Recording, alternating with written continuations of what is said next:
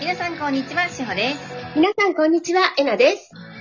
この番組は、目覚めを目指す皆様に、えなさんからの素敵な情報をお届けする番組です。皆さんよろしくお願いいたします。お願いします。はい。えっ、と、前回ですね、いただいた、えっ、と、しげぽんちゃんの、うん。ああ、いい、いいで、よ、楽しそう。そううん自分の妄想なのか、工事の存在なのか、うん。うんあうん。の、工事の存在としてもあまりにも、あの、メッセージが多すぎると。多すぎる。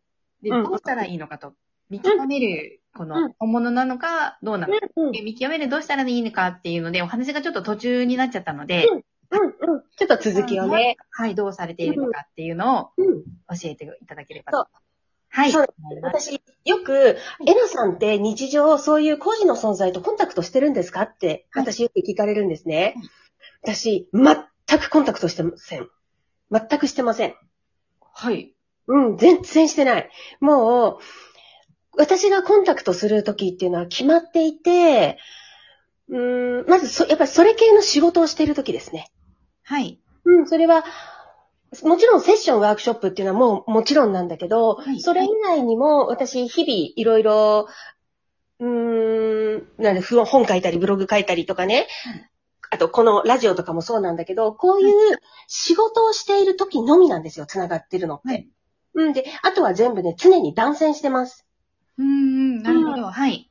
あの、ここを、統合でも言っているんだけど、はいここの世界をい自分の軸で自分の足ではい。全責任を持って生きていくことが大切なんだよね。はい。うん。で、その過程の中でうん、工事からのアドバイスって、はい。ぶっちゃけ言うといらないんですよ。うーん、なるほど。はい。よく、お肉食べるかお魚食べるか、ハイヤーセルフに聞くとかね。はい。うん。あと、ね、どこの、どこに行ったらいいのか、何色の服買ったらいいのか、ハイヤーセルフに聞く、聞くのとかっていうツールもあるんだけれども、でも、それして、じゃあ、自己責任にならないんですよね。うーん、うん、うん、うん、うん。そううん何を食べたいか、い自分に聞いて、で、あ、今日は、今日この体だったらお魚だな、今日はこの体だったらお肉だなって自分で決めていくことが大切で、うんハイヤーセルフとかにね、聞いても、決めてもらうことじゃないんですよね、統合を起こしていくってね。うん。それだと、ふわふわスピリチュアルですよね。まあそうですよね。ね。はい。うそう、だからもう私は常に断線状態ですね。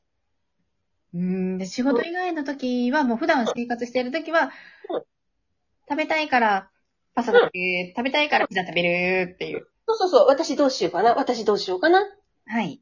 うん。で、そこに加えて、あの、家族もいるので、うんあ、今日は家族はちょっと疲れて帰ってくるから、こういうのにしようかなとかってやるだけ。はい。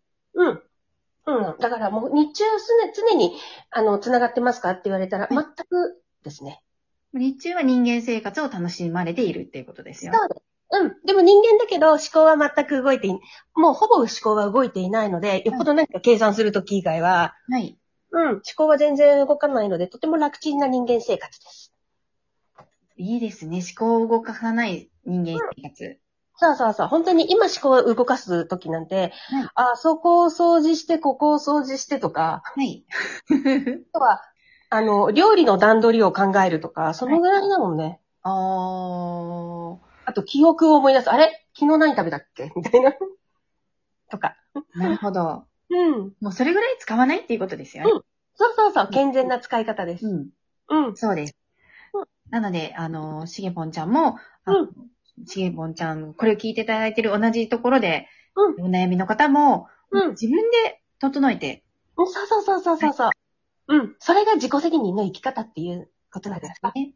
で、うん上が言ったからと、今度ね、自分がそう思ってなくて違うところに転がったら、上がこう言ったのにとかね、またわけのわからないところで、うん。ネガティブになっちゃいますもんね。うん。そうそうそう。わけわかんない迷路に入っちゃうからね。ね、そこあくまがでも平和じゃなくなっちゃうから。あくまでも軸を取るのは自分です。はい。舵を取るのは自分です。ね。はい。皆さんご参考になさってみてください。はい。はい。じゃあ次のお便りいきますねうん。はい。えなさん、しほさん、おはようございます。おはようございますお。はようございます。えー、はじめまして、ちなみです。うみんなありがとうございます。こんにちは。えなさんの YouTube で統合を知ることができて、今、ゼロの状態でいられるように努めています。うんただ、生理前とか疲れている時、寝起きなどの場合は、どうしてもずれてしまいます。うん、うん、うん、うん、うん。疲れている時は、3分寝たりとかして、自分の声を聞けますが、うん生理前はイライラして子供にギャーって怒鳴ってしまったりします。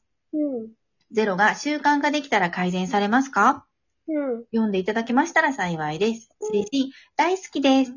うん。私だあよ。りがとうございます。大好きです。大好きです。はい。で、ゼロを習慣化していく。もう落ち着いて冷静でいるっていうのを習慣化していくのはもちろんのことなんだけど、ああ、私にはそういうパターンがあるんだって気づくことだよね。うん、そうですね。まあ、体のこのバランスは、これはちょっとしょうがない部分もあるんですが、うんうん。うん。そう。でもさ、あの、生理前にこうイライラするのって苦しいことじゃないはい。うん。で、そしたら、ああ、そういうパターンが私の中にあるんだと気づき、うんそして、適切な処置をするんです、ちゃんと。はい。うん、それは、あの、体のことなので、体の専門家のところで何かサプリでもいいし、ね、そういった、なんだろう、その時期に、その時期特有のことを抑える薬でもいいから、ね、自分が納得するものを選び、うん取り入れていくんですよ。はい。うん。で、大切なのは、これは、生理前だからしょうがないとかね。はい。うん。で、そうならないことです。それが自分でかけている制約だって知ってください。そうですね。うん。あのーどうしても腹痛とかは難しいんですけど、うんうん私統合が進んできた時に、うん。生理前のイライラが減りました。うん。うん。あ、しほちゃんがはい、私自身は。うん、うん、うん。そうなんです。うん。だから、あの、周りに腹が立つことがなくなりました。うん、うん、うん、うん、うん。そうだよね。うん本当に、あの、なんとかなんとかだ、PMS とかって言うんだ。はい、PMS が、あの、良くなりました。うん、あれがね、本当にきついのはね、私もよくわかるんですね。私もともとすごく婦人科系が弱くて、PMS もね、結構きつかったんですよ。生理痛もきつかって。はいで。も、この頃はまだ統合とか知らなかったから、もう毎月毎月そこが来るのが憂鬱でね。うん、でも今はそういったことを抑えるほら PMS 用のお薬とかも出ているし、はい。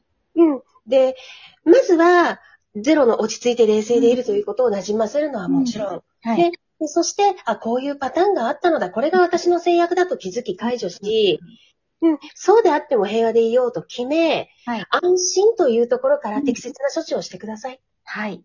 うん。何よりね、苦しいのは自分です。そうですでね。も、うん。ねね何をやってもねうん、そう、イライラしてしまう、また自分に自己嫌悪になったりとかするそうのそうでねそうそもう、まさに嫌じゃないですか。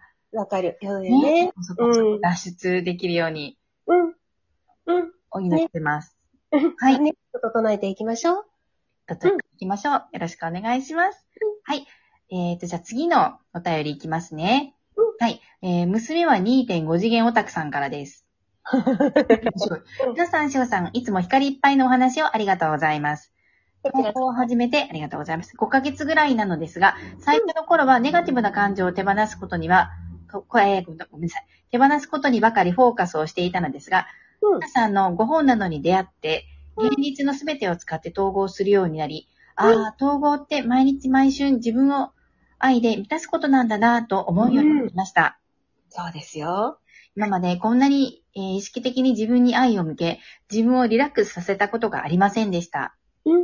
統合を知った時は、絶対目覚めて意識の反転した世界、えー先の世界を見てやるぜと、鼻息荒くうん。心に誓っていたのですがう、んだんだん、もし目覚めなくても、意識の反転を起こ起こさなくても、うんこ。れから終わることのない愛の中で自分を整えていく旅を続けていけるのなら、こんな幸せな生き方はないなと思うようになりました。うん。うん。こんな生き方への、えー、灯火になってくださり、えなさん、しほさん、感謝しかありません。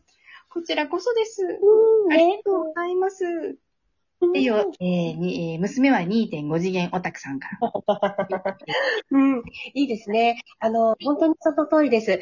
私がよく言っているのが、目覚め、反転ということよりも、目覚めた生き方が何より大切なんですよ。うん。うん。で、はい目覚めた生き方、その生き方をしているからこそ、いつか当たり前のように、ここの次元から抜けていくだけなんですね。はい。うん。そうなんです。だから、目標は、はい覚醒ではなく、はい目標はその生き方をうん定着させることですよね。はい。うん、目覚めた生き方っていうのは。い。うん。そうでそすう。ね。うん。反転って私もわからないです。うん。あのね、意識の反転は、そんなにすごくドラマチックなわけではないです。うん。うん。とてもドラマチックなことに捉えている方が多いと思うんですけれど、あのー、とても静かな中で、静かに起こって、はいそして、うーんこのべったりとした出来事に振り回されるという世界からもっとこう俯瞰してものが見れるようになっていくっていうう。感じかな。なるほど。うん。はい。で、それが続いていくから、ひ人がどういうところで苦しみを感じたりとか、この地球ということ、ところがどういうシステムになっているのかっていうのが、俯瞰するたびに見て、見えてくるんですよね。はい。うん。っていう感じかな。なるほど。うん。うん。うん。うん。まあのーね、娘は2.5次元オタクさんのように、うん。目覚めなくても、そうです。聞かなくても、うん。もいい、いいいいですよね。この、ちろんです。時がね、終わることない愛の中で自分を整えていく旅なんですよ。ずっと。そうなんですここよ。まで、そうなんです。そうなんです。本当にそうなんです。うん。いることが目覚めの道ですもんね。もうむしろその生き方をしていれば目覚めたのと同じです。素晴らしい。うん。同等。もう覚醒と同等。素晴らしいです。うんもしかしたら覚醒者以上かもしれない。おー。うん。そう、うっかり。り反転しちゃ、うっかり反転しちゃって、ほら、そのまんま、ね、なんかつまんないのもつまんないまんまっていうよりも、いつもいつも愛で満たしていく、愛で満たしていくっていうのはもう、覚醒者以上の生き方ですよ。素晴らしいです。だから焦ることないと思います。ねそう、です悩んでらっしゃる方、焦らないで、そうだよ。幸せの道で行きましょう。ね。はいじゃあ。どうもいってらっしゃい。あいりってらっしゃい。ありがとうございます。がとうございます。